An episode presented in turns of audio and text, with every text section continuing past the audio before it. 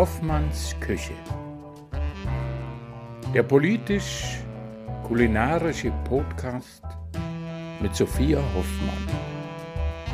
Live und in Farbe aus Berlin-Friedrichshain, aus der Küche von Sophia Hoffmann. Großartige Gäste, köstliches Essen und spannende Gespräche.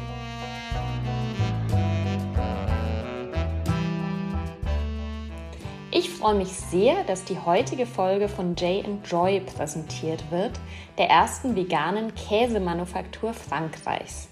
Die pflanzlichen Käsespezialitäten von Jay Joy sind bio, handgemacht und traditionell gereift und haben so gar nichts gemeinsam mit dem aus Fett, Stärke und Aromen zusammengerührten veganen Käsen, die man immer öfter angeboten bekommt. Vielleicht habt ihr ja zufällig meinen Instagram Live Talk mit Jane Joy Gründerin Mary Carmen Iriante Yankee gesehen. Den gibt es natürlich auch noch auf meinem Profil als Video, wo sie davon berichtet, wie sie sich als Quereinsteiger-Gründerin mutig in der französischen Käsewelt behauptet und einen Namen erarbeitet hat. Ich finde alleine das schon toll und echt super inspirierend. Aber Hauptsache natürlich, der Käse schmeckt köstlich.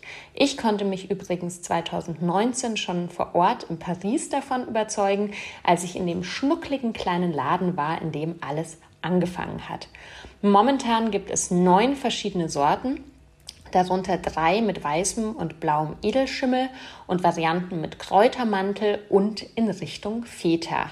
Zudem wird es dieses Jahr neue Sorten im Sinne traditioneller Käsekultur mit Weltpremiere geben, die bisher noch niemand in vegan hergestellt hat.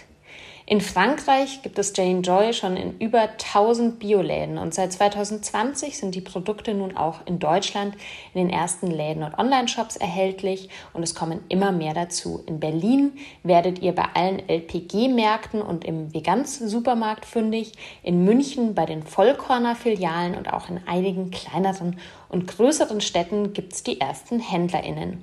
Und beim Online-Shop Koku K-O-K-K-U, verlinke ich euch in den Show Notes, gibt es im Juni sogar 10% Rabatt auf alle Sorten. Ich bin voll und ganz von der Qualität und dem Geschmack dieser Köstlichkeiten überzeugt und deshalb helfe ich Jane Joy auch echt gerne in Deutschland etwas bekannter zu werden.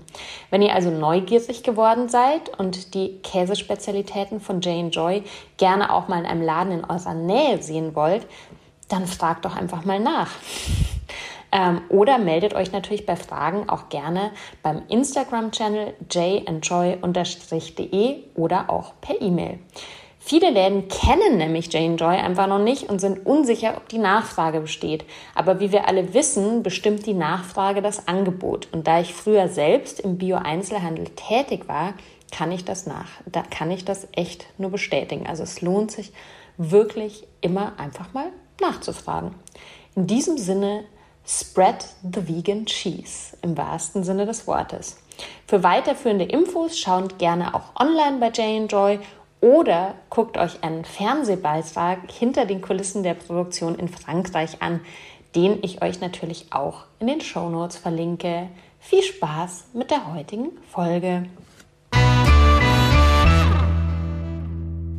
Ich habe heute wieder eine ganz tolle Gästin bei mir in der Küche und das ist die wunderbare Viktoria Müller, die ganz viele spannende Dinge macht, die Unternehmerin ist, die aber auch Aktivistin ist, ihre Reichweite auf Social Media und auch in anderen Bereichen nutzt, die einen niegelnagelneuen Podcast am Start hat, die Moderatorin eines tollen Talkformats ist, die ja einfach ähm, ähnlich wie ich auf sehr vielen ähm, sehr coolen Hochzeiten tanzt. Und ich freue mich wirklich, dass sie da war. Wir haben echt ein spannendes Gespräch gehabt. Wir haben Erdbeereis zusammen gegessen.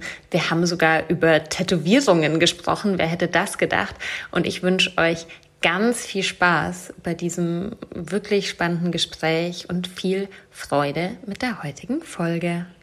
Eine Sache noch. Ich möchte eine Triggerwarnung aussprechen für die Folge. Wir werden in unserem Gespräch auch auf die Themen ähm, Depression, Mental Health, ähm, Schwangerschaftsabbruch ähm, und am Rande auch äh, sexualisierte Gewalt eingehen. Wir werden nicht explizit über diese Themen sprechen, aber ich finde es einfach wichtig, das kurz äh, hier mal zu erwähnen. Falls das Themen sind, die euch triggern, dann hört euch die Folge vielleicht lieber nicht an. Viel Spaß für alle, die zuhören. Herzlich willkommen in Hoffmanns Küche. Ich freue mich sehr, dass ihr heute wieder dabei seid und ich habe eine wunderbare Gästin bei mir und das ist Viktoria Müller. Und ähm, genau, ich sage ganz kurz, was es heute zu essen gibt, weil wir haben nämlich heute ein Nachmittagsdate. Wir haben beide unsere Hunde zu Hause gelassen. Nein, stimmt nicht. Ich bin ja hier zu Hause. Mein Hund ist auf einem Playdate mit dem Nachbars Hund. Ähm, es gibt, äh, ich habe heute einen kleinen Nachmittagssnack gemacht. Es gibt ein Erdbeereis, ein selbstgemachtes, zwischen einem ähm, glutenfreien Cookie, also sozusagen ein, ich weiß gar nicht, wie nennt man es genau, Ice Cream Cookie Sandwich, Ice Cream Sandwich Cookie, egal. Schön, dass du da bist, Victoria. Ja, sehr schön hier zu sein. Äh, sehr schön, äh, dass es hier ein Ice Cream Cookie gibt. Ich freue mich schon sehr. Ich warte schon die ganze Zeit, bis ich loslege. Genau, es, es, gibt auch noch mehrere. Also wenn du äh, Lust hast, genau. Und die große Challenge ist ja bei mir immer gleichzeitig zu essen und sich zu unterhalten. Aber das dann dürfen wir nicht gleichzeitig essen. Mhm, genau. Ich fange schon mal an. Nein, ähm, vielleicht magst du dich ganz kurz ähm, vorstellen für die Menschen, die dich nicht kennen. Ja, ähm, gerne. Ich finde oh, immer so selbst, selbst vorstellen ist immer so ein bisschen awkward. Äh, mein Name ist Victoria, ich bin 32 Jahre alt, wohne in Berlin. Mein Sternzeichen ist Jungfrau. Wenn das jemanden interessiert, es gibt ja tatsächlich Leute, die interessiert sowas. Ähm, und ja, meine Berufsbezeichnung äh, könnte ich jetzt äh, sehr ausarten lassen, aber ich glaube, ich beschränke es mal, dass ich äh, Moderatorin und Autorin bin und Studentin jetzt wieder. Also ja, manche würden noch ähm, Influencerin ranhängen. Ich finde, das ist ein sehr schwieriges Thema. Das wollte ich dich jetzt gerade fragen. Ist das ein Begriff, der dich nervt? Mm, ja, weil, also ich, ich mache das schon im Internet seit zehn Jahren. Mhm.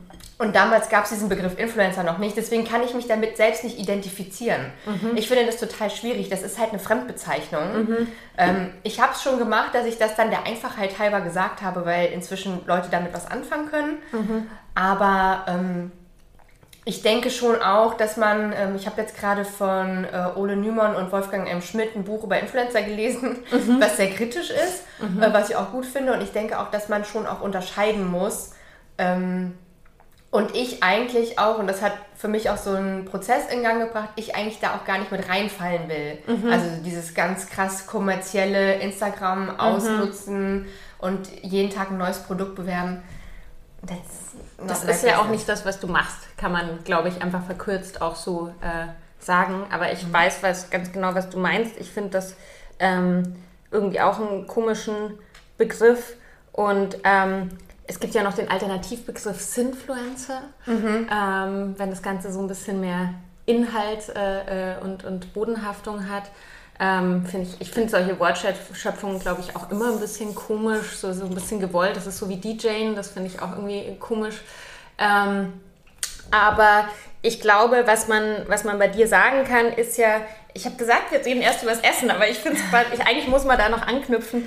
Ähm, du hast schon gerade gesagt, du machst es seit zehn Jahren. Ähm, soweit ich weiß, ähm, hast du eigentlich über veganen Aktivismus damals angefangen? nee, schon. Äh, Moment, jetzt muss ich kurz einen Schluck trinken. Die sind äh, äh, sehr lecker ja, übrigens. Ich, mhm. ich mm. weiß auch, mein, mein ist noch so kalt. Ich hoffe, es gibt dann ein Rezept auch mhm. zum, zum Nach... Äh, Intuitiv, äh, Monatsrezept, aber ja, Metallic. Mhm. Ich, ich finde ja irgendwie, jetzt schweife ich kurz zum Thema Essen mhm. ich finde auch die Kombination zwischen etwas Gebackenem und etwas Gefrorenem total interessant. Das ist ganz geil, ne? Ja. ja. Ähm, wie bin ich dazu gekommen? Also tatsächlich eher zufällig. Mh, hm, ich habe angefangen als Tattoo-Model. Das gab es früher, diesen, diesen mhm. schändlichen Begriff. Ich erinnere mich. Ähm, und das tatsächlich auch eher zufällig, weil ein Bekannter von mir war Fotograf fürs Tätowiermagazin und ich war halt tätowiert, mhm. Studentin und tätowiert. Und dann haben wir ein Fotoshooting gemacht, da war ich Anfang 20. Mhm. Und das war dann das Cover vom Tätowiermagazin, ich glaube Oktober 2011. Mhm. Und dann war das halt so, okay, krass, ich habe ein Fotoshooting gemacht und jetzt bin ich auf dem Cover vom Tätowiermagazin. Inzwischen gibt es dieses Magazin ja nicht mal mehr. Äh, manche mögen sich erinnern. Ich habe mal für eine Ausgabe eine Food-Kolumne gemacht, aber anderes Thema. Abgefahren, ja. Ich wusste gar nicht, dass die auch so äh, mit tätowierten Menschen kochen. Hatte, weiß ich nicht, hat irgendwie lang, lange Geschichte. Egal, ich schweife ab. Ja. Mit tätowierten Menschen kochen. Hm, ich habe mit Nagel, mit Thorsten Nagelschmidt, habe ich damals irgendwelche Gemüsepflänzchen gemacht. Mhm. Von, ähm, hier von der Band. Gott, wie heißt seine Band? Muff Potter? Ja. Egal. Muff Potter kenne ich, aber mhm. wie die Bandmitglieder heißen. Du, es ist auch lange her. Mm. okay, das heißt, du bist eigentlich relativ, siehst du hier voller Mund und so, unverhofft ähm, zum Tätowiermodel geworden. Genau, zum Tattoo-Model und da, äh, ja, ich hatte dann auch natürlich keinen Internetauftritt, weil es war niemals mein Ansinnen, sowas überhaupt zu machen oder auch nur im entferntesten mit sowas Geld zu verdienen. Mhm. Und daraus entstand ein äh, weiteres Shooting mit einem Fotografen, der, ähm, der eigentlich so Fashion-Fotograf ist und ähm, der hat ein Buchprojekt gemacht. Und dann habe ich halt zwei Fotoshootings gemacht und hatte halt total die guten Bilder. Und dieser Fotograf hat damals zu mir gesagt, Victoria, ähm, ich sehe da sehr viel Potenzial, mach doch mal so eine Facebook-Seite.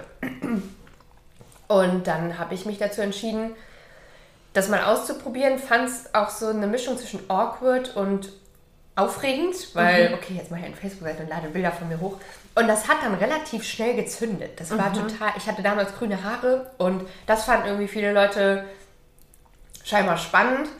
Ähm, so dieser Look und so. Witzigerweise wurde ich früher dafür in der Schule gemobbt, ja. Also wie ich aussah, so. Mhm. Komme halt so aus der Punk-Ecke und ich hatte schnell sich das Blatt drehen kann. Ne? Ja, das fand ich total faszinierend. Mhm. Und ähm, naja, jedenfalls war das alles relativ, ich sag mal, unpolitisch in Anführungszeichen, weil ich war natürlich politisch als Privatperson, aber im Internet nicht. Mhm. Und musste auch erstmal dieses Internet verstehen. Also das war ja, das kann man, das klingt so, ich klinge, mhm. als wäre ich 100 Jahre alt, mhm. aber das Internet vor zehn Jahren ist ein anderes als heute. Also vor zehn Jahren waren politische Themen im Internet fast mhm. nicht vorhanden. Mhm. Also so, so Sachen wie Mental Health oder Body Positivity oder ähm, wir sprechen über Rassismus und sowas. Das, mhm. das war ja nicht normal. Mhm. Ähm, das wurde ja ganz anders genutzt. Und dann habe ich eine Anfrage bekommen von Freiwild, mhm. von der Band Freiwild. Mhm. Und ähm, da war es dann so, wo ich dachte, oh, okay, ich muss mich vielleicht doch mal im Internet positionieren, damit mhm. die Leute da draußen wissen, wer ich überhaupt bin. Mhm. Und so fing das an. Also dann habe ich erstmal mit keinem Bock auf Nazis was zusammen gemacht und dann kam auch schon relativ schnell Peter mhm. äh, wegen Thema, so Thema Veganismus und so. Ich wollte gerade sagen, weil das war, glaube ich, das, wo, wo ich dich das erste Mal wahrgenommen habe ähm, mit Peter. Ja. Das ist jetzt auch schon neun Jahre her oder mhm. so, acht. Ja, und der Rest The rest is history. ja, aber ich finde das, find das super spannend, weil ich sehe da total Parallelen. Ich habe ja 2011 meinen Blog damals angefangen und das war ja wirklich auch so, dass ich habe damals als freie Journalistin und als DJ gearbeitet. Und eine Freundin von mir, die Fotografin ist, hat gesagt, mach doch mal einen Blog. Mhm. Und ich war so, Blog, was ist das? Und ich kann, eben damals, also ich kannte halt auch nur so Street-Style und was man halt so, ne, ein bisschen haben Leute dann halt irgendwie mal Essen gepostet im Internet kann das man ja gar nicht mehr das vorstellen. Ja. ich war halt da auch wirklich eine der ersten und Essen war am Anfang nur ein Teil davon. Also das war halt so ein bisschen so ein Selbstausprobieren. So alles, was ich sonst nirgendwo unterbringen konnte, habe ich in diesen Blog gestopft. Mhm. Und zeitgleich hat sich halt bei mir der Fokus wieder irgendwie so aufs Kochen äh, konzentriert. Und ich habe ja quasi immer irgendwie einen Koch-Kontext gehabt. Ne? Ich habe auch als Teenager schon irgendwie in der Gastro gearbeitet und so. Aber es war halt was mich dann zu dem späteren ähm, Thema noch mit deinem neuen Podcast bringt, so das Thema Role Models und Vorbilder. Also die haben mir, glaube ich, in dem Alter einfach gefehlt. Ich habe das auch nie in Betracht gezogen, als ich jünger war, irgendwie Köchin zu werden. Und wie gesagt, das kann man sich heute gar nicht mehr vorstellen. Und, ähm, und im Endeffekt, und das wäre natürlich das, äh, weil du sagst, the rest is history, was ja, was ja so spannend dran ist, dieser, dieser Moment, nennen wir es Influencer oder nicht, ähm, wo man merkt, man hat eine gewisse Reichweite oder ähm, gerät in Positionen, wo man sich dann, oder in, in, in Situationen, wo man sich dann auch positioniert, ähm, dass man ja auch anfängt, das umzudrehen und diese Reichweite eben ganz am Anfang vielleicht unbewusster und irgendwann bewusster einsetzt und nutzt für, mhm. für die Themen, die man vermitteln äh, möchte. Weißt du noch, wann das war so? Gab es da so, also du hast ja schon ein Schlüsselerlebnis, hast du ja schon erzählt, also sich auf jeden Fall mal gegen was zu positionieren? Ja, mm, nein, ein Schlüsselerlebnis würde ich jetzt nicht sagen, aber natürlich ist es schon so, dass ich dann gemerkt habe, also ich war ja schon politisch mhm. und auch schon ziemlich mhm. lange und ähm, das, mir wurde dann bewusst, dass dieses Politische auch im Internet stattfinden kann und dass es da auch einen Raum hat und dass man eine Plattform hat, auch ähm, Informationen zum Beispiel zu teilen. Und das fand ich ähm, total spannend, weil ich wollte früher, äh, als ich so, weiß ich nicht, 13, 14 war, wollte ich unbedingt, unbedingt immer Investigativjournalistin werden. Mhm. Also so mhm. irgendwelche Sachen rausfinden und die dann äh, irgendwie in Artikeln veröffentlichen. Und dann war das ja so, dass plötzlich jedem möglich wurde, im Internet Artikel zu veröffentlichen und oder irgendwie, keine Ahnung, über politische, gesellschaftskritische oder sonst was für Themen zu sprechen. Und so diese Bewusstwerdung dessen, dass die, das Internet das bietet, mhm. ähm, plus mein eigenes Engagement, was ja schon da war, war dann halt irgendwie so, okay, ich probiere das hier mal aus und dann gab es halt so verschiedene Sachen, die ich gemacht habe. Und das hat sich so manifestiert, dass ähm, ja, das halt auch ein Sprachrohr wurde mhm. für mich. Mhm. Und für viele andere ja auch. Und ähm, genau, um jetzt nochmal die Brücke zum Kulinarischen zu, zu schlagen. zum Essen. Ähm, zum Essen. Victoria, mit was für Essen bist du, wo und mit was für Essen bist du denn aufgewachsen? Oh, interessante Frage. ja. Mm. Also das ist ganz interessant. Mhm. Ähm, ich bin im Osten geboren und in Westdeutschland in der Nähe von Frankfurt aufgewachsen. Mhm. Wir sind, bin noch in der DDR geboren und wir sind nach der Wende, da war ich zwei Jahre alt, ähm, sind wir in den Westen gegangen und meine Mama war, als ich geboren wurde, 16 Jahre alt. Mhm. Und sie ist, als sie 18 Jahre alt war, mit mir allein in den Westen gezogen. Mhm. Also sie war alleinerziehend. Wow. Mhm. Und meine Mutter ähm, war berufstätig. Mhm. Das hat sie so ein bisschen unterschieden von äh, den meisten äh, Eltern im, im Umkreis äh, oder beziehungsweise Müttern, weil die Eltern waren so klassisch aufgeteilt, man geht ähm, arbeiten, hat einen guten Job und Mutter bleibt zu Hause. Das hatte ich nicht. Das wiederum hat sich auch auf mein Essverhalten ähm, niedergeschlagen, weil bei mir gab es meistens kein Essen, wenn ich von der Schule oder ja, nachmittags nach Hause gekommen bin, beziehungsweise nicht in der Form. Und ich habe Essen eigentlich immer ähm, als etwas wahrgenommen, was man machen muss. Mhm. Also man muss es halt machen, weil man hat Hunger, aber es war jetzt nie so ein, so ein richtig, richtiges Happening, auch bei mir in der Familie. Aber und einfach nicht, weil nicht die Kapazität da war, das zu sozial zu zelebrieren, sage ich jetzt mal. Ja, also es hatte irgendwie vielleicht der Stellenwert war nicht so. Der Stellenwert war aus Zeitgründen und auch aus finanziellen Gründen mhm. nicht so da. Also es war schon so, dass auch gerade als ich kleiner war, wir mit dem Taschenrechner zu Aldi gegangen sind. Mhm. Also Nahrungsmittel, also ich kenne quasi auch dieses ganze Thema Ernährung und Nahrungsmittel aus einer sehr nicht privilegierten Position mhm. und weiß auch, wie schwierig es sein kann, ähm, jeden Tag was zu essen, also was Solides zu, zu essen auf dem Tisch zu haben ja. oder zu bekommen oder so. Und das hat sich aber total verändert. Mhm. Also dadurch, dass meine Mutter relativ jung war, ähm, hatten wir halt früher nicht so viel Geld. Inzwischen, meine Mutter hat sich, ähm, hat sehr viel gearbeitet, hat äh, eine solide, ähm, hat, hat sich was Solides aufgebaut, ähm, ist auch schon seit, äh, seit vielen Jahren wieder verheiratet. Ähm, und meine, ich sag mal meine Eltern, weil es mein Stiefvater ist mein Vater, und meine Eltern sind nach mir vegan geworden. Also ich wurde mhm. vor zehn Jahren vegan und vor neun Jahren wurden meine Eltern dann auch vegan. Mhm. Da und es dich natürlich auch noch dazu fragen. Das ist ja auch sehr spannend, ja. Und das Thema Essen hat plötzlich so einen ganz anderen Stellenwert in meiner Familie. Weil mhm. meine Eltern achten sehr stark auf was es zu essen gibt. die machen fast alles selbst, also von Camembert bis, wenn da irgendwie Geburtstag gefeiert wird, sämtliche Salate mit so, ja, und hier ist noch Karottenlachs und hier ist noch mhm. äh, Heringssalat wow. mit Aubergine selbst gemacht. Also sie machen wirklich das volle Programm und achten immer auf gute Lebensmittel. Und ähm, für mich hat sich auch Ernährung total stark gewandelt dadurch. Mhm. Aber ich komme eigentlich, ich habe jetzt nicht den Background, äh, so ein Bio-Haushalt oder mhm. so. Mhm. Das ist Gasthaus. Aber ich finde es so spannend, also das ist ja auch irgendwie sehr, sehr schön, dass sich das dann auch im Rahmen deiner Familie nochmal so umgedreht hat oder beziehungsweise deine Mama vielleicht auch später da mehr Kapazität dafür hatte, dass das irgendwie, oder auch natürlich auch mehr Möglichkeit, dass das mhm. halt irgendwie auch eine, eine größere oder eine andere Rolle irgendwie einnimmt. Ähm, ja. ja. ja. Ja, ähm, aber das hat mir auf jeden Fall. Es gibt ja viele Leute, die sagen zum Beispiel, ähm, dass Veganismus nicht möglich ist, wenn man finanziell nicht so gut dasteht. Also ich wurde vegan, da war ich Studentin und da hatte ich auch nicht so viel. Ich glaube, es braucht halt mehrere Komponenten. Also natürlich ähm, ist es schon gut, wenn man ähm, finanziell sich keine Sorgen machen muss und ich sag mal, wir sagen immer, die Rich People Tomatoes kaufen kann. Also hier die, mm. weiß ich nicht, die, die, wo 250 Gramm dann 4 Euro kosten. Das ist natürlich das eine. Auf der anderen Seite ähm, muss man ja aber auch kreativ sein. Und gerade im Veganismus ist es ja so, also und gerade jetzt sehe ich ja bei meinen Eltern, da wird kein Processed Food gekauft, sondern wird dann halt irgendwie aus Karotten Lachs selber gemacht. Und sorry, aber Karotten 500 sind jetzt nicht so teuer. Ein Kilo, ne? ein Kilo kriegst du ja nur ein Kilo Beutel, ein Kilo Karotten, was kosten die? Genau. Ja, ja.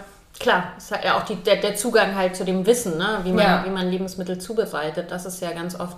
Das ist ähm, ja dein Thema. Genau, und, und, und eben halt auch was, was sich meiner Meinung nach und genauso wie beim Thema Lebensmittelverschwendung was sich halt durch alle Gesellschaftsschichten und auch durch alle Einkommensschichten zieht. Also das kann man, finde ich, nicht klar sagen, dass das jetzt nur für Menschen, die weniger Budget zu ver... Also das ist ja in Deutschland auch so ein Wertschätzungsproblem. Ne? Also ähm, sehr viele Menschen, die gut verdienen, fahren auch zu den verschiedenen Discountern und ver vergleichen die Spargelpreise, geben aber für ihr Auto oder weiß ich nicht, für andere Dinge sehr wohl wesentlich mehr Geld aus. Also das... Ähm, ich denke dann immer, ich finde es immer sehr schade, also ich habe diese Diskussion halt schon sehr oft geführt und es werden dann halt immer so ein bisschen die Hartz-IV-Empfänger vorgeschoben, wo man denkt, ähm, ja, aber dann sollte man eher die Sozialleistungen erhöhen. Ähm, gutes Essen sollte für alle Menschen leistbar sein, ja. Und die Lösung kann nicht sein, dass Ressourcen ausgebeutet werden und dass Menschen in der Lebensmittelproduktion ausgebeutet werden, ja, weil das ist ja so ein bisschen äh, das, das andere Ende vom Lied. Ähm, aber Genau, jetzt habe ich mich verrannt. Nee, ähm. aber ganz kurz noch dazu, ja. ich finde, das ist voll das wichtige Thema. Ich habe ja. ähm, hab mich auch so in den letzten Jahren sehr viel mit ähm, unserer Esskultur ähm, beschäftigt und dass ja unsere Lebensmittel immer ungesünder werden mhm. und ähm, auch immer mehr Menschen krank werden durch Ernährung und so. Und ich finde, eigentlich ist das ein total katastrophaler Trend. Also, mhm. dass man, also, dass vor allen Dingen ähm, es gibt auch Studien in den USA, ich weiß nicht, wie es in Deutschland ist, aber dass man vor allen Dingen sehen kann, dass Menschen, die nicht über so hohe finanzielle Mittel mhm. verfügen, eher krank werden durch Essen und an Diabetes leiden und so. Und ähm, da, da muss irgendwas passieren. Also so dieses, wir machen überall Zucker rein und verkaufen irgendwie dieses ganze fettige Zeug und Burger King macht vor allen Dingen in Bereichen äh, Filialen auf, wo vielleicht Leute sind, die nicht so einen Zugang zu finanziellen Mitteln haben oder auch zu dem Wissen, wie man sich gesund ernährt.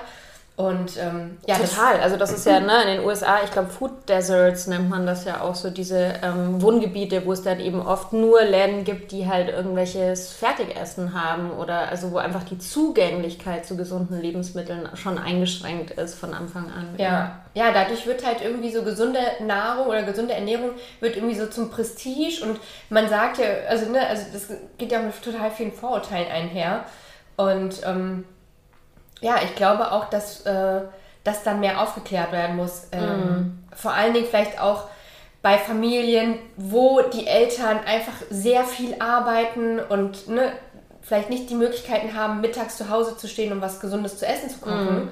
ähm, dass auch die Kinder da einfach auch äh, entsprechend gesund essen können. Total. Und es gibt, ähm, es gibt zum Glück schon viele Programme und viele Organisationen, die sich da engagieren und auch versuchen, da irgendwie Bildungsangebote ähm, ähm, zu, zu befördern oder zu ver vergrößern. Aber ich habe da, also ich muss da schon immer in dem Kontext halt auch ganz stark gegen die Wirtschaft wettern, ne? Weil die, ja. also wenn da einfach null Regulation, ich meine, das mit dem Zucker ist ein Beispiel, ne? Aber ich, ich weiß nicht, wie es dir da geht. Also ich schaue manchmal, ich schaue meistens eh nur Sachen äh, im Internet, aber wenn dann so Werbungen, also konventionelle Werbungen laufen und klar, also ich schaue die natürlich durch die feministische Brille, ich schaue die durch die äh, Tier, Tier oder die vegane Brille, sage ich jetzt mal. Ja. Also wenn dann irgendeine fröhliche Kuh rumhüpft und irgendwie einen Schokopudding an, anpreist, ja.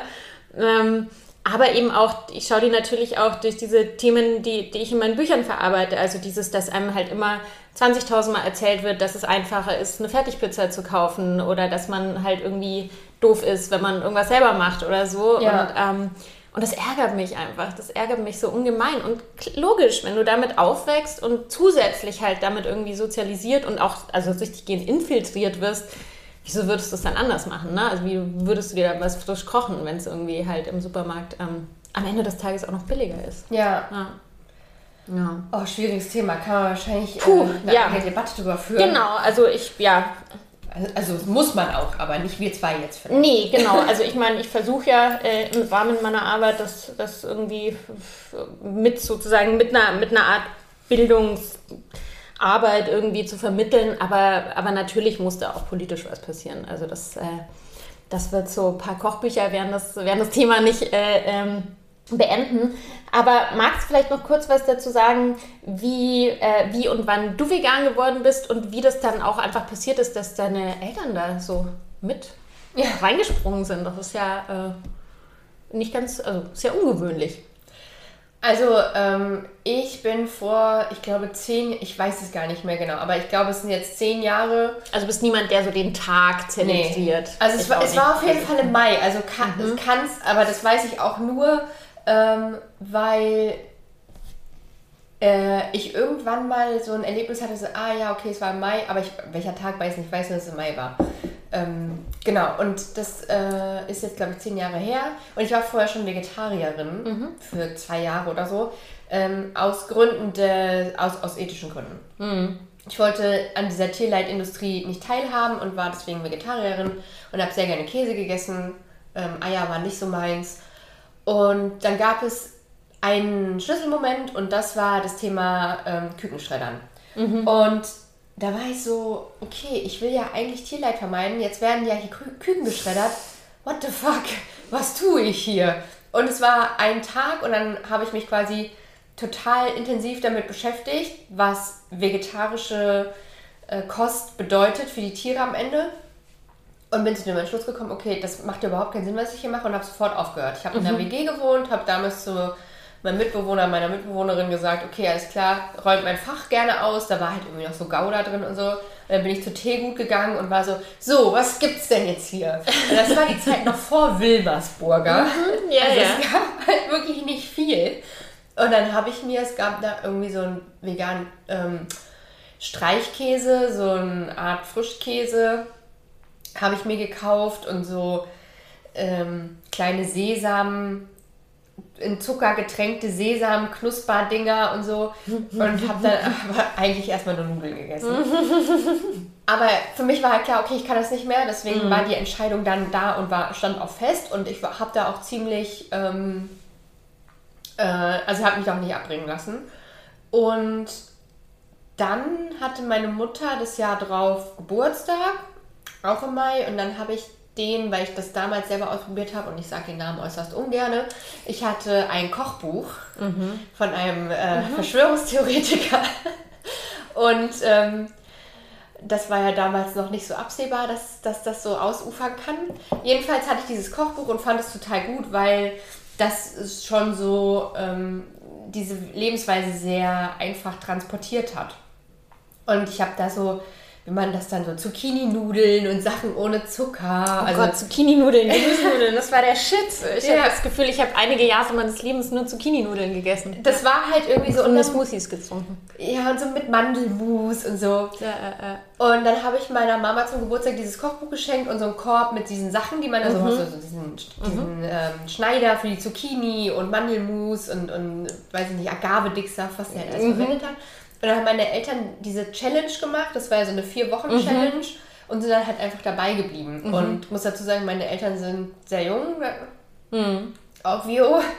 Und äh, die sind auch ziemlich bewusst in ihrem, also wie sie äh, durchs Leben schreiten. Und die waren sich schon darüber im Klaren, dass Fleischessen nicht so gut ist. Da, bei uns zu Hause gab es schon auch mal vegetarische Würstchen. Also mhm. das war jetzt nicht komplett äh, nicht im, im Kosmos vorhanden. Und inzwischen sind die, ich sag manchmal, die sind veganer als ich. Also mhm. die sind hardcore-vegan. Ich finde das so cool. Ich finde das so spannend, weil ähm, ich habe ja relativ alte Eltern. Also ich bin ja selber 40 und meine Eltern, meine Mama hat mich mit Ende 20 bekommen. Ich habe ja auch zwei Brüder, die wesentlich älter sind, also meine Eltern mit Anfang 20 bekommen haben. Das heißt, meine Eltern sind beide noch am Ende des Zweiten Weltkriegs geboren, also kurz vor Kriegsende und haben natürlich diese Prägung erfahren. Ne? Und also daher kommt auch dieses Zero-Waste-Ding. Bei uns zu Hause ja. wurde nichts weggeschmissen. Mein Vater war auch der, der auch immer noch die saure Milch ausgetrunken hat. Und also so, ne, aus, ist klar, so nichts wird weggeworfen. Ähm, und natürlich sind meine Eltern auch noch so mit halt ganz selten Fleisch aufgewachsen und einmal die Woche ein Stück Schokolade und so. Und hatten auch, als sie jünger waren, sehr wenig Geld und zwei kleine Kinder. Und ähm, gibt da schon auch so die, die Geschichten in in meiner Familie, dass, also ne, sowas wie Aufschnitt kaufen war dann was Besonderes. Oder mein Bruder ist dann von seinem Taschengeld losgezogen und hat sich irgendeinen Schinken gekauft oder so, weil ja. es das halt nicht im Alltag gab. Und, ähm, und ich finde es total spannend, weil ich war ja als Teenager das erste Mal dann auch äh, vegetarisch und ich hatte ja dann so Anfang 20 nochmal so eine Backlash, so eine, ach, ist mir alles egal, schmeckt ja so gut Phase. Und ähm, und in der Zeit war das natürlich für meine Eltern dann auch das erste Mal so, aha, vegetarisch, sich da irgendwie, also auch bewusst so diesen Fleischkonsum wieder zu reduzieren, wie es eigentlich, wie mit dem sie eigentlich aufgewachsen sind, äh, mit diesem weniger, aber dann kam natürlich so der, der, äh, der bisschen mehr Wohlstand und so. Und ähm, was ich eben bei meinen Eltern ganz spannend finde, ähm, das natürlich mit einem gewissen Alter, glaube ich, ist es auch immer schwieriger, dann noch so Gewohnheiten zu ändern. Und meine Mama ist ähm, sich dieser Themen sehr bewusst und ich glaube, wenn meine Mama alleine leben würde, wäre sie vegan. So, also ne, die auch Milchprodukte und also immer weniger und kauft sich dann auch mal irgendwie einen Mandeljoghurt und so. Und meinem Vater steckt das einfach so tief drin. Und der ist der, der, der tatsächlich einerseits ich in den 80er Jahren schon auch schon diese Bio-Prägung so erf. Also es war so diese erste Welle und dann ist man auch mal im Bioladen und es gab wahnsinnig viele gekochte Körner und es war so natürlich auch was, wo man dann erstmal wieder ausbrechen muss, wenn man zu Hause auszieht und zum Mackie irgendwie laufen muss. Aber mein Vater hat immer noch dieses, dass er dann losläuft und irgendwie bei Norma die Billigwurst kauft, weil das nicht, und er weiß es, weißt du, er weiß es, dass es super scheiße mhm. ist dass nicht nur Tiere, sondern auch Menschen da irgendwie ausgebeutet werden. Und das, kriegt es nicht raus. Und ich habe einfach mittlerweile akzeptiert, so, weißt du, mein, mein Papa ist der, von dem ich so ein bisschen das Kochen zu Hause gelernt habe. Und wenn der mich anruft und sagt, er hat diese Woche viermal vegan gekocht, dann frage ich ihn einfach nicht, was er an den anderen zwei Tagen gekocht hat, sondern freue mich ja. irgendwie über, über jede Mahlzeit, die vegan ist und dass er mir das dann auch so stolz erzählt.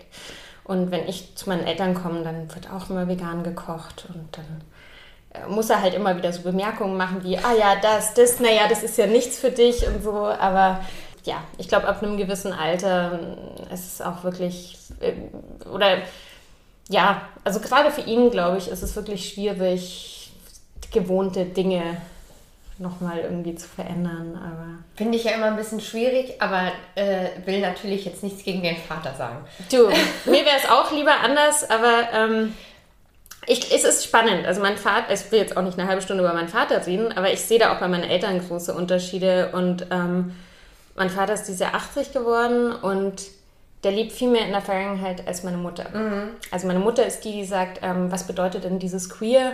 Und mein Vater ist der, der sich schwer tut, manche Worte nicht mehr zu verwenden. Ja. Das ist so. Ist naja, ist eine Herausforderung, ne? Ist halt vielleicht auch die Männer, ne? Absolut. Ey, es ist, es ist wirklich. Ganz, ganz, oft sind das die Väter, also die jahrzehntelang das ne, sich auch nicht anpassen muss. Also, ne, ja. Ja, ja, spannendes Thema. Ja, auch, ähm, auch wenig wie soll ich sagen, wenig Konsensfähigkeit oder Also weißt du. Ja gut, Anpassungsfähigkeit, ne? Ja. weil du meinst, du kannst dich nicht mehr verändern. Ja. Ich finde ja, äh, ich finde es ja immer schwierig, wenn man Menschen abspricht, egal welches Alter, dass sie sich nicht verändern können. Nee, Weil ich denke, recht, jeder Mensch, der irgendwie noch, ähm, ne, also der noch da ist und auch noch begreifen kann, was um ihn passiert, sollte doch in der Lage sein, auch zu sagen, okay, vielleicht ist es nicht so gut oder vielleicht sollte ich was verändern. Aber zu sagen, ja, ich habe es schon immer so gemacht, finde Mhm. ich prinzipiell immer so ein bisschen, okay, es ist schon arg eine Ausrede. Ne? Du hast völlig recht und ich, das sollte auch echt nicht so ähm, rüberkommen, als würde ich das irgendwie entschuldigen bei meinem Papa. Ich glaube, das ist, ähm, ich habe, also bei manchen Dingen überlegt man sich halt, ob man jetzt den Konflikt jedes Mal eingeht oder ob man ich finde ja auch, die Zeit, die man gemeinsam hat, irgendwie genießt, so, ne? Ja. Äh, ja. Nee, ich äh, kann ich auch vollkommen nachvollziehen.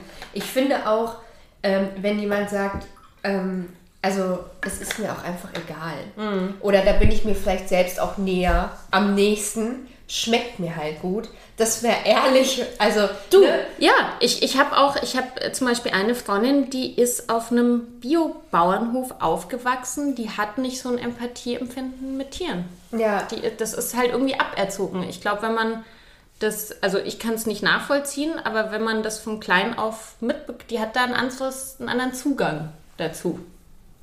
Ja. Aber ähm, um nochmal, äh, ich glaube, man kann eine elegante Brücke schlagen von meinem Vater zu feministischen Themen. Nein, also. bin ähm, gespannt. Nein, es stimmt, ich meine, es stimmt ja wirklich und das ist was, äh, da- das ist auch gar nicht bösartig, wenn ich das sage, aber ähm, man kann durchaus sagen, dass in dieser Generation, und ich glaube, da können wir ähm, nur gut dran tun, dass sich das in unseren Generationen nicht wiederholt, dass halt sehr oft in gerade in so ähm, heteronormativen Beziehungen, dass so die Frau immer so ein bisschen die emotionale Scheiße vom Mann wegwischt, wenn du weißt, was ich meine. Ne? Also so dieses. oh, wow, was eine ähm, Formulierung. Aber du weißt, was ich meine, oder? So dass halt, genau, dass der Papa halt dann der ist, der sich nicht mehr so verändert und ähm, die Mama das so ein bisschen ausbügelt. Und also das, das stelle ich auch so in meinem, bei den, bei den Eltern meiner, meiner FreundInnen immer so ganz oft fest. Und, Ja, ähm, und es war schon, würde ich sagen, so für mich auch im Laufe meines Themas immer wieder so, also dass ich schon auch gemerkt habe, dass man natürlich selber auch so ein Muster einfach reproduziert. Vor vor allem, wenn man jünger ist, glaube ich, einfach so automatisch, so wie man es halt vielleicht zu Hause mitbekommen hat. Ähm, ja. kann, kann, kann ich gar nicht, also nachfühlen. ja, voll gut. Umso besser. Bei uns zu Hause lief früher Nina Hagen. Äh, also bei uns war immer eher das Thema, äh, also ne, dadurch, ich bin halt ganz anders groß geworden. Ich kenne diese klassische äh, Mann-Frau-Beziehung, wie sie häufig reproduziert wird noch und äh, so Gesch Geschlechterklischees und so kenne ich jetzt nicht aus meiner Erfahrung in meiner Familie und da bin ich auch sehr froh drüber tatsächlich. Sei voll froh. Also Ja. ich kann dir ganz ehrlich sagen, ich bin, glaube ich, ziemlich in dem Glauben aufgewachsen, auch als ich so 10, 15 Jahre so jünger war, dass ich total emanzipiert und total befreit bin und habe sehr lange gebraucht, um zu merken, dass das halt doch alles ganz schön tief drin steckt, ne? Und dass man das dann doch irgendwie ähm, aktiv irgendwie äh, ja, äh, ablegen muss. Ähm, genau, aber lass uns, äh, lass uns bitte äh, gerne über deine Arbeit sprechen. Du hast äh, zwei Projekte, die gerade ganz ähm, aktuell sind. Ein, ein neuer Podcast, ähm, der ja ähm, auch einen, einen feministischen Anspruch hat, weil es einfach um Repräsentation äh, Ja. geht. Und der heißt The Fab Lab. Lab Gap. Lab Gap, oh Gott. Fab Lab ist so die Fab Five und okay. Nee, Lab Gap wegen Lab Gap. Wie Der Gap, ja, ja, Genau. klar. Nee, ja. Die mangelnde Repräsentation. Sorry. Alles gut. Ja. Genau, ja, den habe ich mit, äh, mit Edition F gestartet und äh, ich bin total froh, dass wir das gemacht haben, weil das ist so ein Thema, was vielleicht erstmal für Menschen, die jetzt nicht sich für MINT-Berufe interessieren und so, ähm, so abstrakt wirkt oder weit weg von der eigenen Lebensrealität. Aber das Fehlen von Frauen in den Naturwissenschaften hat eine wahnsinnige Auswirkung auf uns alle. Und wir sprechen, oder ich spreche in jeder Folge mit einer anderen Frau aus den Naturwissenschaften und wir sprechen auch ähm, darüber, was es bedeutet, als Frau in, in dieser speziellen ähm, Wissenschaft, in der sie sich dann da befindet, ähm, erfolgreich zu sein zum Beispiel und auch als Frau zu agieren und ähm, mal um so zwei Beispiele zu nennen, um mal ein Gefühl dafür zu bekommen. Ich habe mit einer tollen Frau gesprochen, die in der KI-Forschung ähm, sehr bekannt ist und auch sehr viel macht. Und ähm, wir haben eben über künstliche Intelligenz und Gleichberechtigung gesprochen. Und es ist so, dass man ähm, auch schon weiß, dass wenn künstliche Intelligenz von Männern programmiert wird, dann denkt diese männlich. Mhm. Und das kann dazu führen, dass diese künstliche Intelligenz sexistisch ist. Genauso ist es, wenn diese künstliche Intelligenz nur von Weißen ähm, mhm. äh, programmiert wird, dass die auch Rass also Rassismen reproduzieren kann. Und deswegen ist eben so eine Diversität in der KI-Forschung total wichtig, dass man alle möglichen ähm, Dinge mitdenkt, die wichtig sind für diese künstliche Intelligenz. Weil die am Ende über zum Beispiel Kreditwürdigkeit entscheidet. Und wenn man nicht berücksichtigt, dass sie vielleicht bei bestimmten Nachnamen, nur weil der jetzt dann nicht deutsch ist, ähm, vielleicht keinen Kredit gibt aufgrund dessen, weil man selber überhaupt nicht davon betroffen ist, mhm. dann kann das halt dazu führen, dass andere Menschen äh, benachteiligt werden. Mhm. Ich finde, das war ein ganz, ganz schönes Beispiel, aber ähm, auch die Medizin ist ein ganz gutes Beispiel dafür. Also es gibt ja so ähm, die, äh, diesen Bias, also so die, diese blinden äh, Flecken auch, die häufig auftreten. Und ähm, in der Medizin ist es ja schon fast Tradition, dass ähm, eben solch, solche äh, oder so ein Bias auch auftritt in, in verschiedenen Bereichen. Und ich finde, ähm, jetzt auch beim Thema Corona-Schutzimpfung war das ja auch jetzt Thema mit diesen Nebenwirkungen. Und da ist jetzt die, die Diskussion, okay, ist die Dosierung für Frauen denn überhaupt richtig, wenn, wenn wir die einfach genauso machen wie bei Männern? Und der Standard männliche Normkörper wird häufig ähm, als, als als normales, also als normales Forschungsobjekt ähm, betrachtet und der weibliche Körper findet häufig gar nicht statt. Mhm. Frauen funktionieren aber ganz anders. Mhm. Und dieses ganze Thema Hormone und ähm, ähm, auch das zum Beispiel geringeres Körpergewicht und so weiter, äh, andere, ne, also so der, der weibliche Körper funktioniert halt einfach ein bisschen anders. Das wird häufig ausgeklammert und das wiederum führt dazu, dass Frauen häufiger an Nebenwirkungen von Medikamenten sterben. Mhm.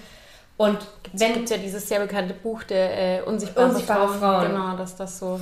Ja. Genau. Und wenn Frauen in der Forschung nicht stattfinden, dann können die diese mhm. Impulse mhm. nicht mehr reingeben. Mhm. Wahnsinn, ja. Und das wiederum hat Auswirkungen auf uns alle. Und deswegen war das, und jetzt habe ich sehr weit ausgeholt, aber deswegen war das für mich so ein Herzensprojekt. Also mhm. ich studiere ja auch Wissenschaftsgeschichte und ähm, das ist halt einfach noch in vielen Bereichen ein männlich dominierter Bereich, also männlich dominiert und das muss sich auflösen. Das darf eigentlich nicht sein. Ich finde es so spannend, weil ich da auch eine Parallele sehe. Ich hatte ja vor kurzem äh, Christina Lunz zu Gast, die ähm, die feministische Außenpolitik macht, also die quasi eine, eine weibliche oder eine, eine inklusivere Perspektive auch beim Thema Außenpolitik. Also es, es, es zieht sich ja wirklich durch alle Bereiche, ja. ne?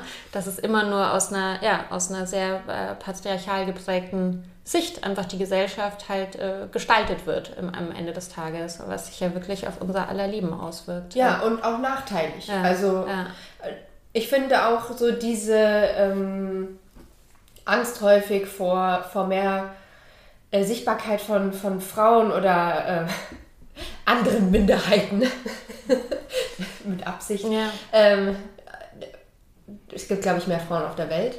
Ähm, das, das zeigt ja ganz gut, dass ähm, es da auch häufig um Macht geht und dass man vielleicht, also dass diese Gleichberechtigung an vielen Stellen überhaupt nicht gewünscht ist, aber uns allen eigentlich helfen kann, außer vielleicht den Männern, also ja. in ihrer Machtposition. Ja, ja, ja. Genau, und, und ein, ein weiterer Aspekt, das, was ich vorhin schon äh, äh, angemerkt habe, ist ja dann auch wirklich die Repräsentanz. Also dadurch, dass du so einen Podcast machst, gibst du ja diesen äh, Menschen auch eine Bühne ne? und zeigst, dass es die gibt, was ja wiederum meiner Meinung nach schon auch super wichtig ist und dazu führen kann, dass sich ja auch mehr äh, ähm, ja, Frauen oder ähm, ja, einfach auch für solche Berufe vielleicht entscheiden, ne? wenn, wenn man einfach auch überhaupt mal auf die Idee kommt. Ja, ja, ähm, ja das wird ja ähm, häufig immer noch auch ähm, es gibt ja immer noch Bereiche, die als ähm, typisch männlich typisch und typisch weiblich gelten mhm. ähm, und auch in der Berufswahl natürlich. Und es gibt auch immer noch äh, LehrerInnen, die vielleicht im Physik- oder Chemieunterricht äh, die Jungs mehr fördern als die Mädchen und so. Und da muss man schon sagen, dass die Interessen gleichermaßen gefördert werden müssen und dass es Role Models braucht. Ich meine, man muss ja nur mal in eine Schule gehen und, und fragen, nennt, nennt mir einen Wissenschaftler und dann nennt mir eine Wissenschaftlerin. Also Wissenschaftlerin ist wahrscheinlich Marie Curie, Wissenschaftler sind wahrscheinlich ganz viele. Also mhm. da fallen einem ja ad hoc mehrere Namen ein, auch wenn man sich mit dem Thema nicht beschäftigt. Mhm. Und es gibt sie aber und die ja. machen ganz, also die, die Frauen in der Wissenschaft machen sehr tolle Sachen, werden aber häufig nicht gesehen. Und was für mich eigentlich das Krasseste war in der Staffel, ähm, war die Erkenntnis, dass noch keine deutsche Frau im All war. Mhm. Also wir haben mhm. ja, ich habe mit äh, Susanne Randall gesprochen, äh, die ja hoffentlich bald ins All fliegt und zusammen mit einer anderen deutschen Frau und das sind dann die ersten deutschen Frauen im mhm. Jahr zwei, 2021, die ins All fliegen. Das ist ja verrückt, oder? Das ist echt unglaublich. Ja, ja, ja. Ich habe ähm, auch, also um nochmal auf meine Eltern zurückzukommen. Nein, ich habe vor ein paar Jahren, hat meine Mama mir das erzählt und das wusste ich nie von ihr. Meine Mutter hat Jahre oder Jahrzehnte lang als Grundschullehrerin, auch als Grundschulrektorin gearbeitet. Und ich dachte immer so, das wäre ihr Traumberuf irgendwie. Und irgendwann hat sie mir mal erzählt, dass sie eigentlich Biologie studieren wollte in den 60er Jahren. Und ähm, dann mal irgendwie bei so einem Professor oder sich da halt irgendwie mal so irgendwo reingeschnuppert hat in irgendeinem Institut. Und der hat damals knallhart zu ihr gesagt, naja, wenn Sie Familie wollen, dann wird das nichts. Also müssen Sie sich jetzt schon entscheiden. Und dann war sie so verunsichert, äh, als sie so jung war und hat gedacht, nö, ach nee, dann werde ich lieber Grundschullehrerin. Und, äh, ja, das ist ja auch so Klischee, ne? Ja, ja. Also, das, was man halt als Frau studieren ja. kann, so, ne? Ähm, ja, krass. Aber ja, also wie gesagt, ich glaube, ich glaub, dieses Representation Matters ist so ein, so ein wichtiger Aspekt davon und ähm, äh, das, was ich ja auch eben versuche im, im Zusammenhang mit Kochen und mit Gastronomie irgendwie, ähm, ja, einfach auch zu, selber auch so ein bisschen zu repräsentieren oder da eben auch andere äh, äh, Frauen oder, oder eben auch, wie du sagst, aus anderen marginalisierten Gruppen. Es geht ja gar nicht immer nur um äh, Männer und Frauen. Ähm, äh, ja, es ist einfach sehr weiß-männlich geprägt, sagen wir mal so. Ja. Genau, und dann gibt es noch ein Bewegtbild-Format äh, mit 1 Live. Genau, ähm, ja. Genau, das du moderierst. Da habe ich, äh, das war ja eh die erste Folge, oder? Genau. Also die erste die Folge von der zweiten Staffel, ja. Ah ja, ja. Die Ge ja, das heißt Verraten. Mhm. Und ist ein Format, wo wir äh, über Tabuthemen sprechen. Also mhm. so sind Menschen, die in Anführungszeichen ein Geheimnis haben, also ähm, etwas, mit dem sie leben, was sie aber eigentlich mit der Öffentlichkeit, teilweise auch mit dem engen Freundes- und Familienkreis nicht teilen wollen und beziehungsweise wollten, weil das äh, Themen sind, die noch sehr stigmatisiert sind und ähm, sprechen dann äh, in diesem Format über die, diese Themen. Also in der ersten Folge von der zweiten Staffel ging es um das Thema Schwangerschaftsabbruch. Ähm, wir hatten aber auch zum Beispiel in ähm, der ersten Staffel ähm, mit Konstantin einen Transmann oder es ging um das Thema Angststörungen beziehungsweise so, ähm, so Sozialphobie äh, oder jemand, der mal in der Sekte war. Mhm. Also Ne, also so Sachen, die halt, äh, die man vielleicht öffentlich, ich sage mal lieber nicht sagt, wenn man Angst hat, dass man dafür verurteilt wird. Und wir sprechen darüber und ich finde das auch total wichtig, weil gerade diese Folge mit dem Schwangerschaftsabbruch hat mal wieder gezeigt, dass es sehr viele Vorurteile gibt, dass es immer noch sehr viele Kämpfe zu kämpfen gibt an manchen Stellen, um ähm, ja, den Menschen das Leben zu erleichtern, die entweder unter einer bestimmten Krankheit leiden oder sich in ihrem Leben zu was Speziellem entschlossen haben, zu lieben, wen sie wollen, zu leben, wie sie wollen. Ähm, und sie tun ja damit niemandem weh. Es gibt immer noch genügend Widerstand, leider, dann gegen solche Entscheidungen. Also so wie ich das Format verstanden habe, geht es darum, dass sozusagen diese Themen jeweils auch so ein bisschen zu enttabuisieren durch mhm. die öffentlich, durch diese, naja, Beichte ist jetzt ein scheiß Wort, aber halt durch diese, durch dieses Gespräch. Ähm, ja. Und, ähm, und, äh, und das ist ja auch so ein bisschen Raum, ähm, wo ja auch Menschen dann noch mit ins Gespräch gehen, also wo man auch so ein bisschen Rückhalt bekommt, natürlich auch, dass, ähm, ja, oder mal ein positives Feedback, ähm, ja, um einfach auch so, ja, weil wie, ich, wie gesagt, ich habe jetzt nur die Folge mit dem Schwangerschaftsabbruch gesehen, aber man ja auch bei, der, bei, dem, bei der Gästin gemerkt hat, dass das immer noch irgendwie so ein, so ein tiefes Thema ist, ne? Ähm, das hat ja schon fast so was, äh, ja, fast schon was Kathartisches irgendwie, das, äh, diesen, diesen Moment. Äh. Ja, also in, in dem Fall war es auch so, oder beziehungsweise auch bei anderen Folgen, die kamen und jetzt kommen, dass viele, die wir ähm, da hatten, auch keine Lust mehr darauf haben, das zu verstecken. Also mhm. wirklich zu sagen, ey, komm, jetzt wissen es alle, ist mir auch scheißegal, ich habe keinen Bock mehr, mich mhm. hier zu verstellen, nur weil ihr ein Problem damit habt. Ja? Mhm. Also get over it. äh, und das finde also ich so eigentlich... eine Offensive auch. Ja. ja, ja. Und ich finde es total mutig, ich finde es total stark, ähm, dass da, dass man, also dass wir da so, so tolle Themen auch haben und Menschen, die, man muss ja sein Gesicht quasi dafür dann geben für das Thema.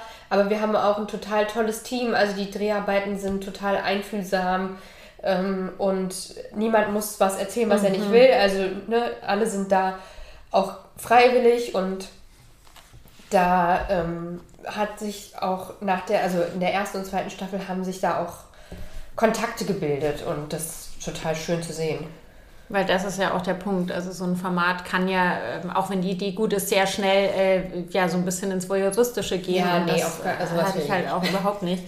Ähm, und du hast ja auch, und ich, ich weiß nicht, ob es da eine Parallele gibt zu der Idee für das Format, aber du hast ja auch selber über deine, über deine Depression ein Buch geschrieben und bist da auch engagiert. Ähm, ähm, und das war ja auch so, das war ja auch so ein, ich rede jetzt drüber. Also das war auch was, was du lange eigentlich äh, oder am Anfang mit dir ausgetragen hast, so eine Entscheidung, da, da öffentlich drüber zu sprechen? Ja, also tatsächlich gibt es da Parallelen und ähm, in der ersten Staffel habe ich das dann auch äh, off-cam, als wir alle zusammensaßen, auch erzählt und meinte so, ich finde es total toll, dass ihr hier seid und ich kenne eure Situation, weil ich hatte auch mal so ein Geheimnis, was ich, ich habe es halt auch mit, ich habe es auch nicht öffentlich gemacht und mit vielen Leuten nicht drüber geredet und ich habe mich ja halt damals dazu entschieden, das öffentlich zu machen, weil ich ähm, auch, äh, also zum einen hatte ich die Schnauze voll und ich glaube, den, also diesen Gedanken, dass man auch mitbekommt, in meinem Fall, ich war an einer Depression erkrankt, man ist selber betroffen und dann bekommt man mit, dass das Thema total stigmatisiert ist, weil vorher hat man sich noch nicht so wirklich damit beschäftigt. Plötzlich ist man von irgendwas betroffen oder und dann merkt man so, was das eigentlich bedeutet. Und da war dann in mir der äh, Gedanke, okay, ich muss es öffentlich machen, weil so viele Menschen sind davon betroffen und es gibt so viele Vorurteile. Das kann eigentlich nicht wahr sein. Also wir leben im Jahr 2020 und ähm, äh, 2021 und wir drucken Hüftgelenke aus und fliegen zum Mond und so weiter. Aber über psychische Erkrankungen darf man nicht reden oder was? Also was ist das denn?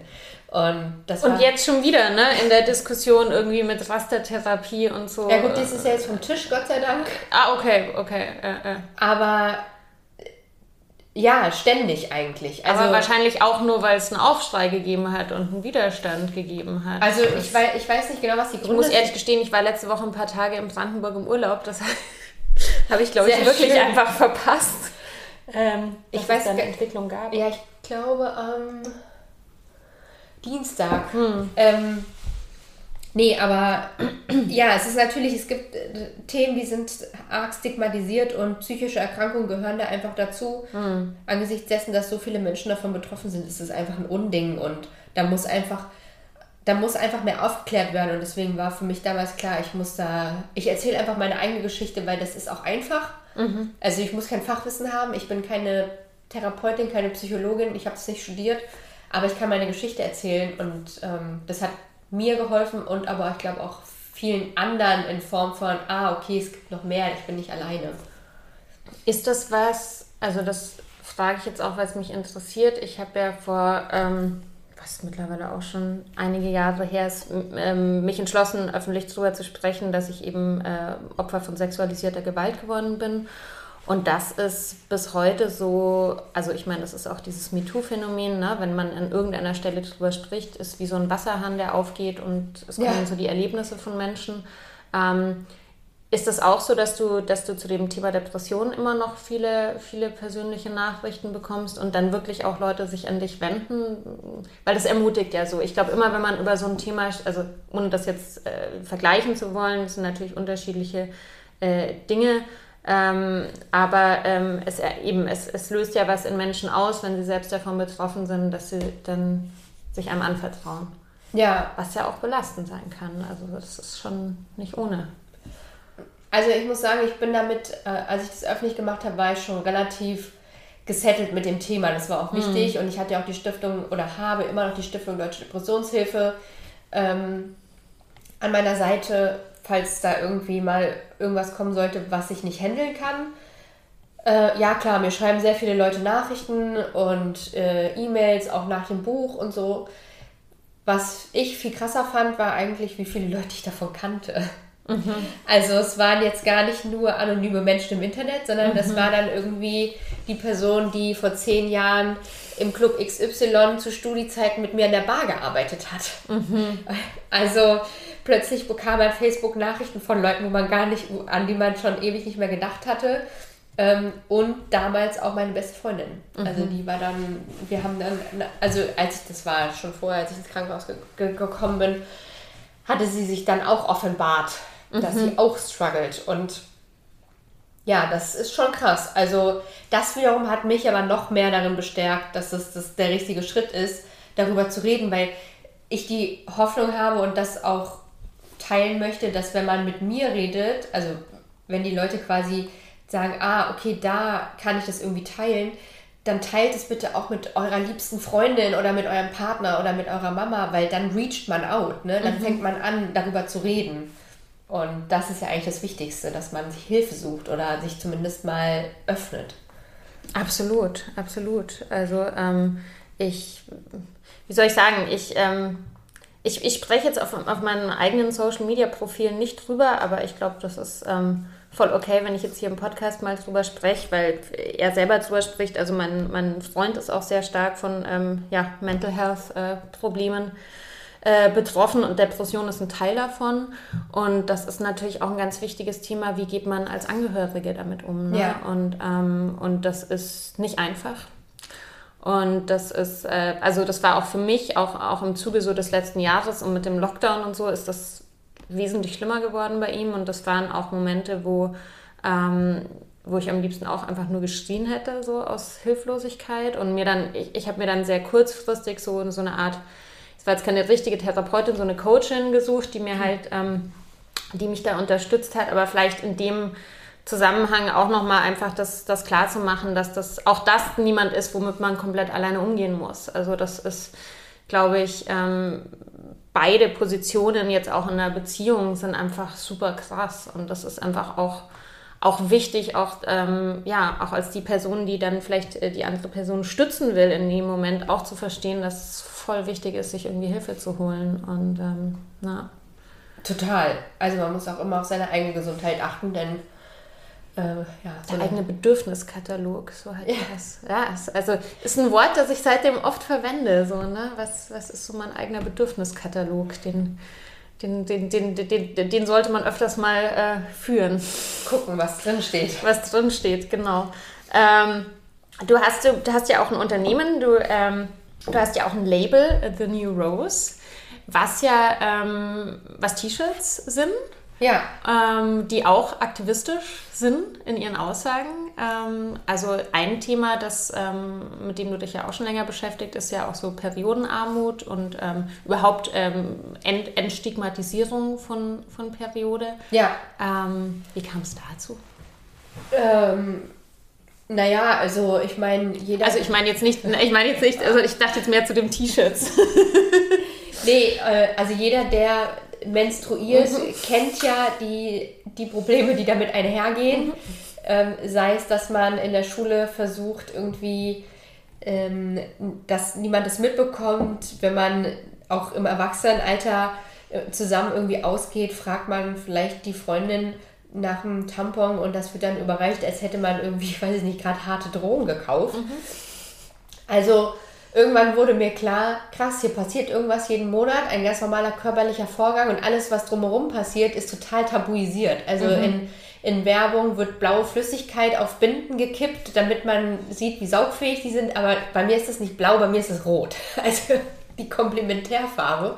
Und da war dann, ich habe, ich glaube, das erste Mal vor sechs Jahren über die Menstruationstasse gesprochen und habe dann auch gemerkt, okay, krass, ähm, über Menstruation sprechen, äh, das führt zu Reaktionen. Mhm. Also viele mhm. Leute waren irritiert und andere waren so, ja, es redet jemand über Menstruation und ich war so, ja, sollten wir nicht eigentlich alle über Menstruation reden? Also es war irgendwie so ein Moment, wo ich gedacht habe, how is that even possible? Plus in den letzten Jahren wurde, wurden meine eigenen Probleme rund um die Menstruation immer schlimmer. Mhm. Also so PMS-Beschwerden und ähm, Schmerzen während meinen Tagen und so. Und jeden Monat struggelt man oder struggle ich damit. Und selbst wenn ich zum Arzt gehe, ist es so, ja, das ist normal. Dann hatte ich ganz stark, ähm, habe ganz stark PMS und dann war ich auch ich bin von wirklich, ich bin überall gewesen, äh, am Ende im Zentrum für seelische Frauengesundheit und da wurde mir bewusst, dass dieses Phänomen PM, PMDS noch fast nicht erforscht ist. Mhm, also wo wir wieder beim Thema Bias sind, mhm. ne? also so Frauengesundheit, auch Endometriose, das ist ja jetzt noch nicht, das ist, wird noch nicht so lange erforscht. Also jetzt mal zu sagen, ja, das hat die und die Ursache und man kann das und das dagegen tun, das gibt's nicht okay, mhm. wir, es, wir, man muss das Thema öffentlich machen, damit mehr darüber geredet mhm. wird. Mhm. Und das war für mich so der Grund eigentlich. Und dann ähm, habe ich vor zwei Jahren einen Film gemacht für das Y-Kollektiv zum Thema Periodenarmut. Und da war halt auch so das ganze Thema, okay, es gibt Menschen auf der Welt und auch in Deutschland, die können sich keine Menstrua äh, also Periodenprodukte leisten, Menstruationsprodukte. Und ähm, why? Also das ist so krass eigentlich, ne? mhm, ne? Dass mhm. man sich dann dafür schämen muss und man muss irgendwie gucken, dass man es hinbekommt. Nur weil wir menstruieren, gibt es die Menschheit überhaupt. Also ich meine, das ist ja nichts, was ich mir jetzt ausgesucht habe, sondern das ist quasi ein körperlicher Vorgang, der dafür sorgt, dass ich am Ende äh, im besten Fall ein Baby in die Welt bringe. Oder also im Endeffekt sollte die Gesellschaft danach ausgerichtet sein. Ja, ja, ist, ja eigentlich schon. Ja. Oder zumindest mal nicht diskriminierend. Mhm. Also. Total. Also ich, ich habe wirklich die letzten Jahre ähm, sehr viel mit sehr vielen Frauen immer gearbeitet, auch in der Küche, auch in dem Café, in dem ich gearbeitet habe. Das ist ja auch so ein Phänomen, dass Frauen sich dann zünden ne? und dann äh, gerne mal alle zur gleichen Zeit ihre Periode ja. kriegen. Ähm, aber da auch so, also dass dann da auch so Themen aufkamen wie, ich glaube, ich habe es schon mal in der Podcast-Folge erzählt, dass wir dann so ein bisschen, was heißt mehr oder weniger, wir haben dann halt unseren Chef auch gezwungen, einfach mal Periodenprodukte zu kaufen. Wir waren insgesamt, glaube ich, acht Frauen, die in diesem Café gearbeitet haben und gesagt, es gab halt immer wieder diese Momente, scheiße, hat jemand einen Tampon ja. so. Und es muss einfach möglich sein, dass das halt wie Klopapier dann einfach da ist oder wie ein Pflaster. Ähm, also wir mussten ihn nicht viel überreden, aber das einfach mal bewusst zu machen, dass sowas irgendwie zur zur Standardausstattung auch einfach dazugehört und man sich dann nicht irgendwie verschämt eben irgendwie irgendeinen Gast fragen muss oder so. Ähm, und eben auch so dieses Thema, dass man, dass man eben auch mal zu Hause bleiben kann, darf, ja. muss, wenn es einem nicht gut geht. Also dass man nicht immer funktionieren muss. Das habe ich auch persönlich so die letzten Jahre immer stärker festgestellt. Also auch seit ich irgendwie eine App benutze und einfach immer besser weiß, welche Phasen wann und so, dass ich auf, für mich selber versuche, mehr Rücksicht zu nehmen ne? und dann halt die, die krassen Sachen nicht so auf die Tage zu legen. Und das meine ich so. Also es wäre so cool, wenn es da so ein bisschen mehr, wenn unsere Umgebung da einfach äh, uns mehr entgegenkommen würde. Ne? Und, ja. Ähm, ja, es, es gibt ja halt auch da viele Vorurteile. Das Thema, na, hast du deine Tage, wenn man schlechte Laune hat und so. Ich meine, was, ich finde das total faszinierend, was im weiblichen Körper jeden Monat mhm. passiert, ist ja total verrückt. Das passiert ja im, im äh, männlichen Körper, also äh, nicht. Also ich sag mal, ich benutze jetzt diese Begriffe, aber ich glaube, jeder weiß, was damit gemeint ist. Also Menschen, die im menstruierenden Körper, Körper ja, genau, also ähm, das, da passiert ja total viel und wir, diejenigen, die eben menstruieren, durchlaufen ja jeden Monat so einen Zyklus und dieser Zyklus ist ja mit einer bestimmten Hormonkonzentration verbunden, die sich wiederum auf die, auf die Stimmung und äh, weiß ich nicht, Wassereinlagerung im Körper, Übelkeit, was alles passiert im Körper, mhm. ne? Kopfschmerzen, mhm. ich kriege Verspannung im Nacken, mhm. wenn ich meine Tage bekomme. Mhm. Also das ist ja total weitreichend und dadurch, dass halt 50 Prozent der Bevölkerung äh, das nicht haben und nie hatten und nie haben werden, äh, ja, gibt es, glaube ich, da auch häufig nicht so ein großes Verständnis. Und das ist so, okay, ihr könnt es vielleicht nicht nachfühlen, aber ihr könnt trotzdem empathisch sein. Also Total. Und mir hat, mir hat das wirklich vor ein paar Jahren ge ge geholfen. Ich habe das bei irgendeiner, ich habe das auf Instagram bei irgendeiner Frau in irgendeinem Post gelesen und es war so eine ganz simple Aussage, wo es einfach nur hieß irgendwie, ich bin ein zyklisches Wesen. Ja. Und einmal zu verstehen, ja, also ich habe sehr lange in meinem Leben auch das halt immer irgendwie wegignoriert, so weit, dass ich halt nie wusste, wann ich meine Tage kriege, immer überrascht worden bin davon. Äh, ich glaube, dass man, und klar, irgendwie sowas wie PMS oder, oder so, so, das kann mit, mit zunehmendem Alter auch, also ist auch bei mir intensiver geworden und so. Aber dass man das so verdrängt eben so doll, weil man so irgendwie auch nichts damit zu tun haben will und das anzunehmen und irgendwie ja. damit zu arbeiten, ja, ähm, geht es einem ja auch viel besser. So, also weil man irgendwie lernt, damit umzugehen. Ja, ja, also wir machen das auch so. Ich habe schon sehr lange so einen ähm, Kalender, den ich führe. Und bei mir zu Hause ist das auch so, dass ich habe halt, wenn ich PMS habe, ne, es, ist, klingt immer so ein bisschen, als wäre das dann so eine Ausrede, aber ich kann schlechte Entscheidungen treffen. Ich bin vielleicht hm. gereizter. Es ist einfach so, ich kann auch nichts dagegen tun. Mhm. Ähm, ich bin auch niemand, der dann irgendwie offensiv in, in Kampfposition geht, sondern ich ziehe mich eigentlich eher zurück. Mhm. Und bei mir zu Hause ist das auch so, dass das auch bekannt ist. Mein Freund weiß das. Wir reden da auch offen drüber und wenn er weiß, okay, du hast, ich habe jetzt wieder PMS, ich bin jetzt vielleicht nicht ähm, strong independent woman äh, und kann jetzt hier äh, alles ableisten, dann lässt er mich auch in Ruhe. Oder mhm. fragt, du brauchst du irgendwas, aber er weiß, okay, es ist jetzt this time of the month. Ähm, ohne das irgendwie zu belächeln oder so, sondern er nimmt es auch ernst. Und mhm. ich finde, das ist auch wichtig. Also es hilft mir ja auch enorm, mhm. mich dann einfach entspannen zu können und zu sagen, okay, gut, jetzt ist halt äh, der Zeit im Monat, wo ich vielleicht mich mal ein bisschen ausruhe. Total. Und da auch drüber reden zu können. Ich hatte das tatsächlich mal in einer Ex-Beziehung, da wurde das richtig zu so einem Problem. Also ja. weil ich kann auch echt immer Stimmungsschwankungen, CBD hilft mir sehr mittlerweile, aber da war, der hat das irgendwie nicht verstanden. Ja. Da war das immer so ein Konfliktpotenzial. Und das war eigentlich so, ich hatte eine Freundin von mir, äh, die, die Anna Kohlweis, die auch meine Kochbücher illustriert hat, die hat mal so ein Fencing gemacht mit Menstruation Comics und hat das quasi, hat so die Menstruation so als kleines Monster so gemalt. Und da gibt es so einen, einen Cartoon von ihr, wo das halt wirklich wie so auf der Schulter sitzt.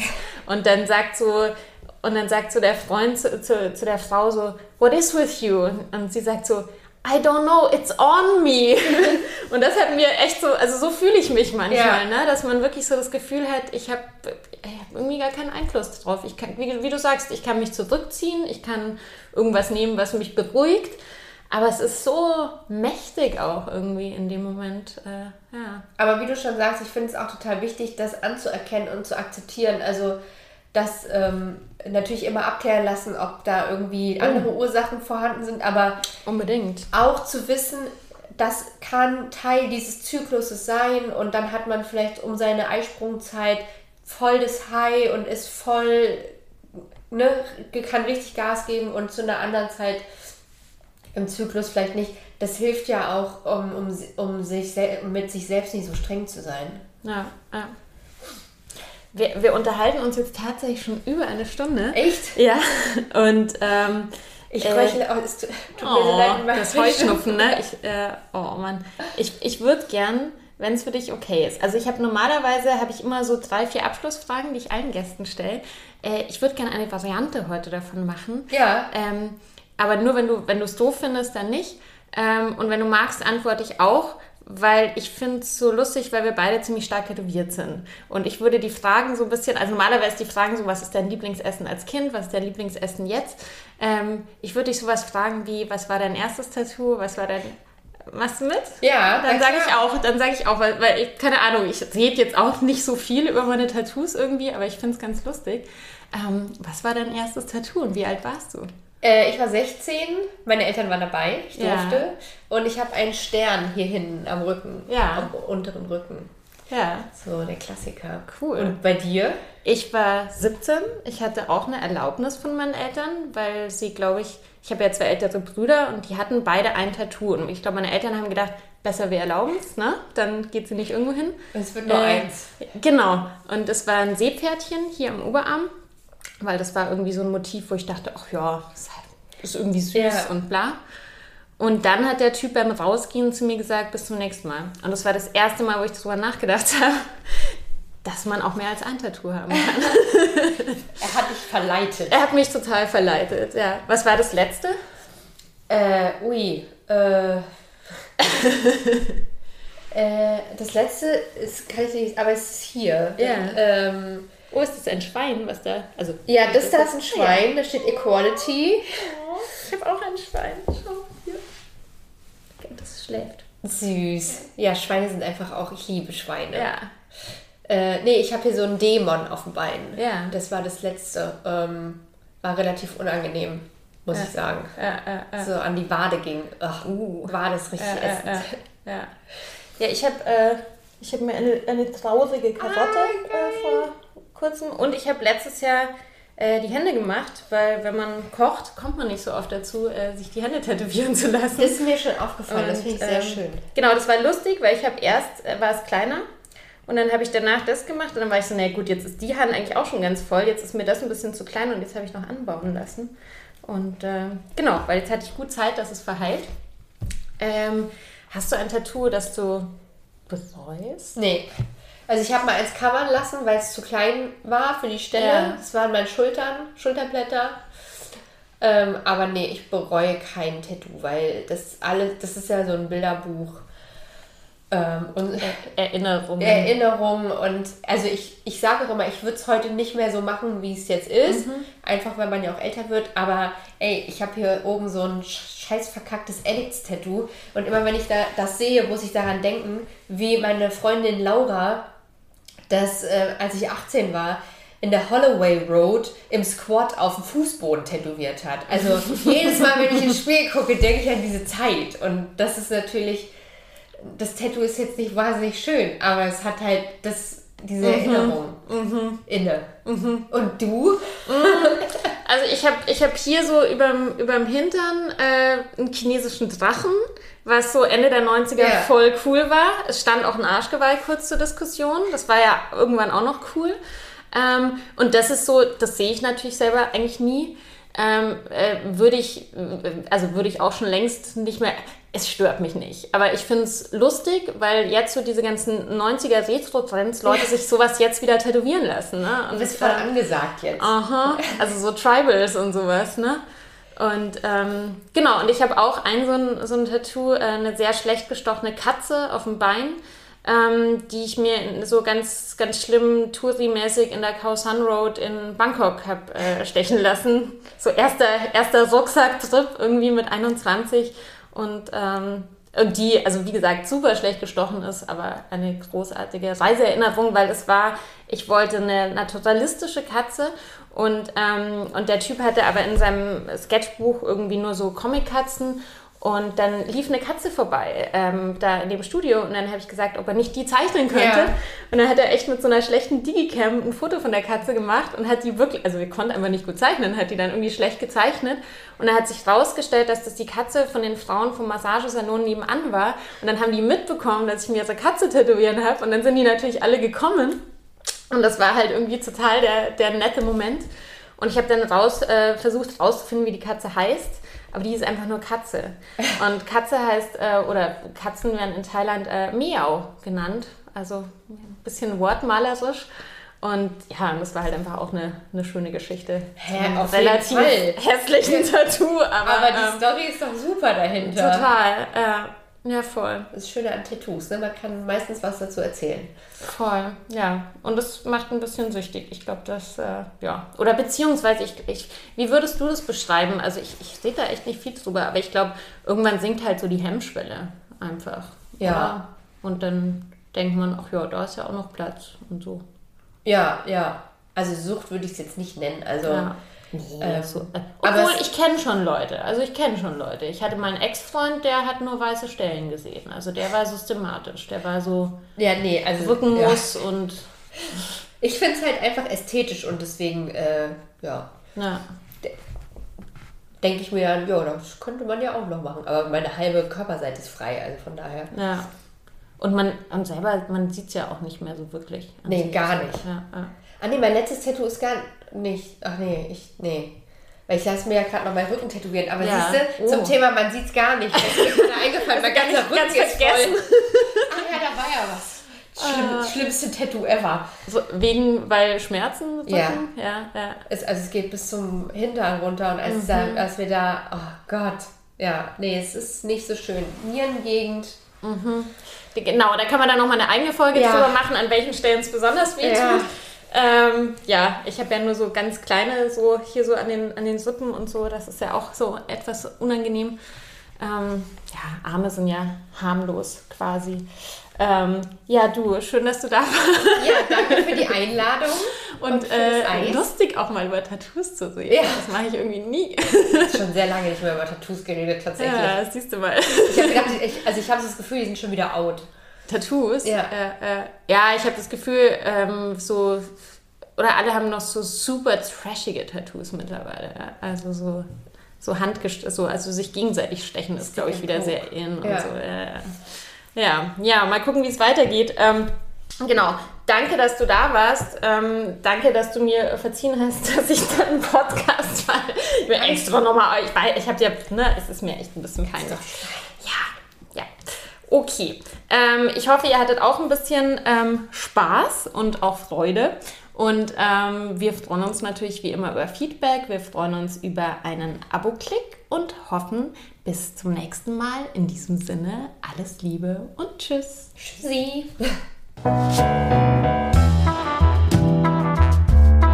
Bis zum nächsten Mal in Hoffmanns Küche. Bleibt gesund und esst was Gescheites.